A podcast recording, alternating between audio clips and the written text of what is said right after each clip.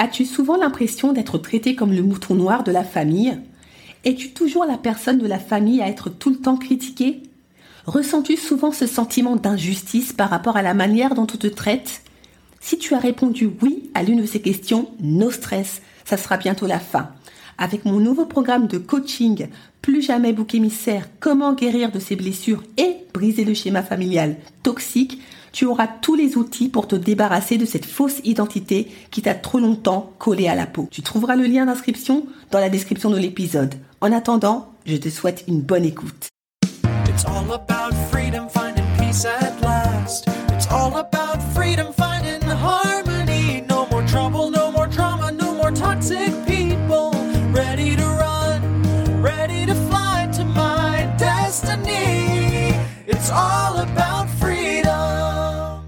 Bonjour et bienvenue dans l'émission Détox Parents Toxiques pour une liberté non négociable. Je suis votre hôte Nadia Chirel, coach de destinée. Ma mission de vie Accompagner les femmes à se libérer de l'emprise des parents toxiques et à guérir de leur traumatisme d'enfance pour découvrir leur véritable identité et entrer dans leur destinée. Je suis ravie de vous accueillir dans l'épisode 65 Deviens adulte, assume tes choix sans culpabiliser. Depuis la création de ce podcast, j'ai eu l'occasion de recevoir quelques messages qui restent rares, je tiens à le préciser, de la part de certaines personnes qui me demandaient sans détour via les réseaux, sociaux ou par mail de prendre des décisions à leur place par rapport à une problématique qu'elles rencontraient vis-à-vis -vis de leurs parents toxiques. Avec bienveillance, j'ai toujours refusé d'assumer cette responsabilité, non négligeable d'ailleurs, en leur expliquant les raisons. Aujourd'hui, à travers cet épisode, j'avais envie de vous les partager et surtout d'aller un peu plus en profondeur en vous expliquant en quoi vous avez tout intérêt à apprendre à assumer vos propres décisions sans systématiquement avoir recours à un tiers et comment vous pouvez euh, savoir que la décision que vous prenez est finalement la bonne pour vous. C'est parti. A priori, on pourrait croire que les personnes qui me contactent pour que je leur apporte ma solution sont de très jeunes femmes. Eh bien non. La tranche d'âge de ces femmes est entre 25-55 ans et la majorité a un peu plus de 40 ans. Je précise que ce n'est absolument pas un jugement que je porte. Rappelez-vous, je suis là pour vous aider. Je fais juste un constat symptomatique des euh, dégâts considérables causés par le parent toxique au fil des ans chez son enfant devenu aujourd'hui adulte. Le parent toxique, comme je le précise régulièrement au fil des épisodes, n'a eu de cesse depuis votre venue au monde de vous nuire en vous blessant physiquement et ou psychologiquement et surtout en étouffant ce qu'il y a de plus précieux en vous et ce qui vous rend totalement unique, votre identité. Son objectif ultime, que vous lui apparteniez pour toujours en lui obéissant au doigt et à l'œil. Ce n'est pas un enfant qu'il a mis au monde, mais un esclave. Et on sait très bien que le maître, face à un esclave, n'a qu'une peur, qu'il retrouve son indépendance. Le maître déploiera donc toute son énergie pour briser son esclave et surtout le convaincre que sans lui, il n'est rien, au point d'être dans l'incapacité de se débrouiller et de penser par lui-même, quel que soit son âge. C'est dans cette situation que pas mal d'enfants de parents toxiques rendus à l'âge adulte se trouvent malheureusement. Ce n'a heureusement pas été mon cas car du fait de ma personnalité très très indépendante, j'ai généralement euh, toujours su ce que je voulais, où je voulais aller et de quelle manière je devais euh, m'y prendre pour aller d'un point A à un point B. Les décisions importantes concernant mon avenir, c'est moi qui les prenais. Si les décisions qu'on me proposait euh, ne me convenaient pas, je ne laissais pas les gens décider à ma place. Connaissant mon caractère et sachant que je n'étais pas facile à dompter, pour m'avoir, mes parents ont dû user de fines subtilités. Maintenant, en tant que coach, si je fais le bilan de toutes les personnes que j'ai pu accompagner jusqu'à présent, des témoignages que j'ai pu euh, que j'ai vu passer euh, sur les différents réseaux sociaux ou euh, des personnes qui m'ont contacté ponctuellement, je constate que le profil qui se détache majoritairement hein, de la masse reste celui de l'enfant du parent toxique devenu adulte, incapable de prendre une décision par lui-même, même la plus basique comme choisir entre la robe rouge et la robe blanche par exemple. Pour ces personnes-là, choisir entre deux couleurs de vêtements est aussi complexe que de prendre la décision de mettre son enfant dans une école publique ou privée. En effet, pour elles, prendre une décision quelle qu'elle soit est source de stress permanent car elles n'ont tout bonnement jamais appris à le faire. Les parents leur en ont volontairement empêché. Alors imaginez lorsqu'elles doivent prendre une décision liée aux parents toxiques. Là pour le coup c'est Bagdad dans leur tête. Entre le stress et la confusion c'est juste ingérable. C'est la panique à bord. Pour éviter toute charge mentale, et disons-le clairement pour se décharger de toute responsabilité, elles vont naturellement se diriger vers des tiers qu'elles considèrent parfois plus matures et surtout plus aptes à décider à leur place. Maintenant, j'ai une question pour vous. Ce type de comportement vous fait penser à quelle catégorie de personnes? Je vous laisse réfléchir. Vous avez trouvé? Les enfants. En fait, ces adultes devenus de perpétuels indécis en raison du conditionnement parfaitement orchestré par le parent toxique, sont des enfants dans un corps d'adultes. Biologiquement, physiquement et socialement, ils sont reconnus comme étant des adultes à part entière, mais psychologiquement, en raison de leur traumatisme, il y a eu comme une sorte de blocage qui a littéralement freiné leur développement psychologique.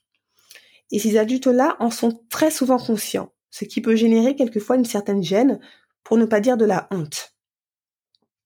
Dans le milieu professionnel, ils peuvent dans certains cas avoir une excellente position, chef d'entreprise, avoir un poste à responsabilité et exceller dans leur domaine, mais lorsqu'il s'agit de gérer euh, la vie de tous les jours et prendre des décisions quelconques, plus particulièrement celles liées aux parents toxiques, les choses commencent à se gâter. Ça devient compliqué. À présent, je vais vous partager brièvement le type de demande que j'ai pu recevoir sur les réseaux ou par mail par des femmes sous l'emprise des parents toxiques. J'ai eu le cas d'une jeune femme qui était en pleine réflexion par rapport à ses études et son avenir. Visiblement, elle avait le désir de prendre une direction autre que celle envisagée avec son copain dans un autre pays. En plein dilemme, elle m'a contacté pour me demander ce qu'elle devait prendre comme décision. Suivre ses envies au potentiel détriment de son couple ou mettre sous cloche ses propres désirs et se sacrifier pour suivre son copain dans un nouveau pays. Autre cas, celui d'une femme qui me partage avoir pris euh, de la distance avec sa mère tout en continuant à maintenir une relation par écrit, en prenant soin de lui dire tout ce qui ne va pas et de lui partager ouvertement toutes les fois où elle se sent étouffée par elle. Dans son message, elle me confie que ces échanges lui permettent d'évacuer le trop-plein et de se sentir par la suite plus légère. Vous vous en doutez, face à ces remarques, la mère le prend très mal, lui fait euh, pas mal de reproches par rapport aux critiques de sa fille, et bien entendu, la culpabilité finit par pointer le bout de son nez. C'est alors que la dame me contacte pour me demander si elle, si elle, a finalement bien fait de lui partager par écrit ce qu'elle ressentait, même si en le faisant, elle se sentait soulagée. J'ai également reçu un mail d'une dame âgée d'une cinquantaine d'années qui m'a connue à travers mon podcast et qui a pris le temps de me raconter son parcours de vie en tant qu'enfant de parents toxiques. À la fin, cette dame très gentille me demande ce qu'elle doit faire car elle est censée rendre visite à ses parents âgés qui sont en EHPAD, mais me confie qu'elle ne désire pas les voir car à chaque fois qu'elle leur rend visite, ça vire au drame. Il la rabaisse constamment.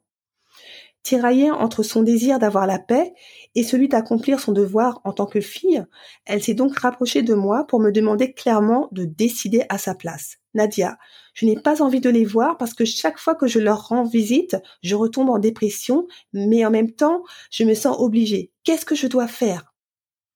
J'ai aussi eu le cas de, parents très sympas qui m'ont contacté pour me demander quelle solution adopter pour protéger leur fille du grand-père toxique et comment lui exprimer de manière diplomatique qu'ils ne souhaitaient pas lui confier leur fille pour qu'ils se retrouvent seuls rien que tous les deux. Les parents euh, craignaient en effet euh, pour leur fille. Face à tous ces messages, je suis naturellement touchée hein, de la confiance que ces femmes m'accordent et que vous m'accordez également, mais je n'en oublie pas pour autant ma posture professionnelle et en tant que coach, j'ai toujours eu pour ligne de conduite de refuser de donner mon avis pour plusieurs raisons et généralement elles le comprennent parfaitement et finissent par trouver leur propre solution. Voici les raisons qui me poussent à refuser de leur apporter ma solution. Tout d'abord, au-delà de ma posture de coach, refuser de leur dire quoi faire est une question de bon sens pour ne pas dire de sagesse. Ces femmes adorables qui me contactent, même si elles ont l'impression de me connaître au fil des épisodes, pour ma part, je ne les connais pas. Très souvent, je ne connais même pas le son de leur voix, ni leur prénom, car elles utilisent un pseudonyme sur les réseaux. Je ne sais pas à quoi elles ressemblent. Bref, on n'a pas du tout créé de lien. Tout ce que je sais d'elles se résume à ce qu'elles veulent bien me dire en quelques phrases. Alors vous comprenez bien que prendre une décision souvent lourde de, conséquences, surtout quand il s'agit de parents toxiques, en me basant essentiellement sur des informations éparses partagées sur les réseaux par des inconnus, reste délicat. Je ne veux surtout pas prendre ce risque, ça reste une lourde responsabilité que je n'ai pas apportée et que je refuse catégoriquement d'endosser. Rendez-vous compte, à travers les histoires de vie que vous me partagez brièvement, en quelques lignes, sans qu'on ait pris le temps de se connaître, il suffit parfois d'un élément manquant, mais crucial, pour que la décision retenue par rapport à la problématique ne soit pas forcément la plus pertinente et fasse par la suite, et fasse par la suite plus de dégâts qu'autre chose. Maintenant, en tant que coach, euh, pourquoi je m'abstiens de leur partager mon avis ou de leur dire ce qui serait mieux pour elles? Tout simplement parce que je ne sais pas ce qui leur conviendrait le mieux et surtout parce qu'en tant que coach, ce n'est pas mon rôle. En fait, le coach, contrairement à un conseiller, n'est pas là pour vous dire quoi faire, comment faire et à quel moment le faire. En gros, il n'est pas là pour vous euh, mâcher le travail et encore moins pour faire tout le travail à votre place en vous fournissant une solution toute prête servie sur un plateau d'argent. Non. Un coach est comme un guide qui se tient à vos côtés pour vous amener à l'aide de puissants outils à réaliser étape par étape votre objectif. Le coach, c'est cet ami, ce cheerleader qui vous aide à atteindre votre objectif et qui vous encourage à solliciter les ressources que vous avez en vous ou à en déployer de nouvelles pour l'atteindre. Face à votre problématique, il vous proposera des outils euh, spécifiques qui vous permettront de vous rapprocher étape par étape de votre objectif. Mais encore une fois, ça sera à vous de choisir les outils qui vous conviendront, le plan d'action que vous allez mettre en place pour l'atteindre, et ça sera également à vous de déterminer le délai dans lequel vous allez l'accomplir. Exemple, je me donne deux semaines pour atteindre telle étape. Bref, vous avez compris que le plus gros du travail, c'est vous qui l'accomplissez. Le coach, à l'aide de puissantes questions, vous incitera également à entrer en vous et à vous interroger pour comprendre par exemple le pourquoi du comment. Qu'est-ce qui vous bloque pour passer à l'étape suivante? Quelles sont vos craintes? Comment vous pouvez faire pour les dépasser? Quelles sont les options que vous pouvez envisager pour atteindre votre objectif, etc., etc. En gros, le coach vous sollicite à 200%. Tout au long du coaching, il vous accompagne en vous aidant à accoucher de vos propres solutions parce qu'il a conscience qu'elles sont en vous. J'imagine que vous vous posez cette fameuse question, dans quel but le coach me laisse-t-il faire tout le travail? Dans le but de vous responsabiliser. Dans l'objectif que vous gagnez en confiance et autonomie tout au long du coaching, de telle sorte qu'à la fin du programme, lorsque vous serez confronté à d'autres problématiques plus ou moins similaires, vous saurez quoi faire car vous aurez déjà entre les, mains les outils et saurez que vous avez les ressources en vous pour vous en sortir. C'est la magie du coaching. Vous n'aurez plus ce réflexe de constamment demander à une tierce personne de décider pour vous lorsque vous serez confronté à prendre une décision qui vous met dans l'inconfort. Comme un adulte, vous prendrez et assumerez votre décision. Vos décisions.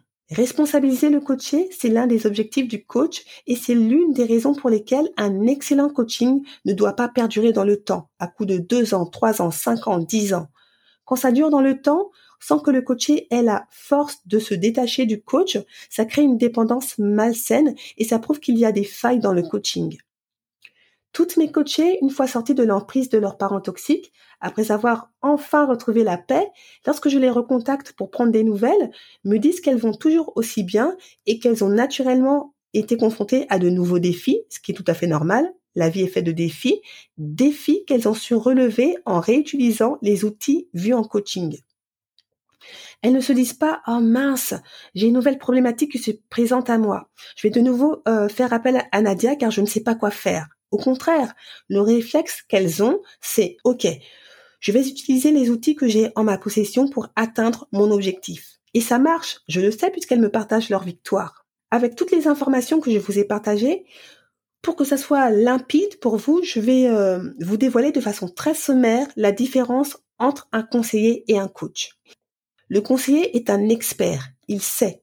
Il répond donc aux questions et il donne ses solutions. À l'inverse, le coach ne sait pas. Par conséquent, il questionne et le coaché trouve ses solutions. Maintenant, comment savoir si vous prenez la bonne décision? Vous le savez lorsqu'au plus profond de vous, vous avez cette conviction que la décision que vous avez prise est la meilleure pour vous et que vous ressentez en vous un soulagement indescriptible, cette fameuse paix intérieure. En principe, lorsque ces femmes dont je vous ai parlé me contactent, je leur fais clairement comprendre qu'elles ont la solution en elles et surtout qu'au fond, elles la connaissent déjà. C'est juste qu'elles n'osent pas l'assumer au grand jour, car l'assumer pourrait éventuellement provoquer des conflits avec le parent toxique. Elles se rabattent donc sur moi pour que j'endosse euh, la responsabilité à leur place et que je, je leur dévoile ce qu'elles ont finalement envie d'entendre sans se l'avouer, c'est-à-dire leur solution. Cette culpabilité que vous pouvez euh, par moment ressentir, après avoir expérimenté la paix intérieure, n'invalide pas forcément votre décision. Fiez-vous à votre premier ressenti.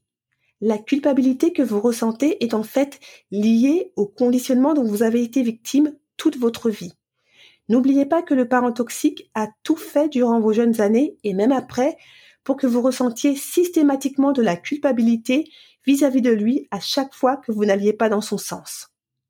Si vous ressentez de la culpabilité, rappelez-vous que c'est l'enfant intérieur qui se sent coupable et non l'adulte que vous êtes appelé à devenir à tous les niveaux.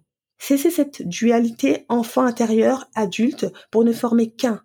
Pour ce faire, vous n'avez pas le choix. Vous devez traiter vos blessures et prendre la décision d'être véritablement adulte, quelles que soient les circonstances et même en présence des parents toxiques. Devenu adulte, vous demeurez certes leur enfant, mais certainement pas comme ils l'entendent. C'est-à-dire la petite fille ou le petit garçon vulnérable et complètement dépendant qu'ils manipulent comme ils veulent en lui faisant faire tout et n'importe quoi. Non.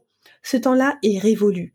Vous avez grandi et j'ai même envie de dire que vous êtes devenu, à bien des égards, plus adulte que vos propres parents dans la mesure où vous avez pris ou êtes en train de prendre un chemin différent pour briser le schéma familial toxique.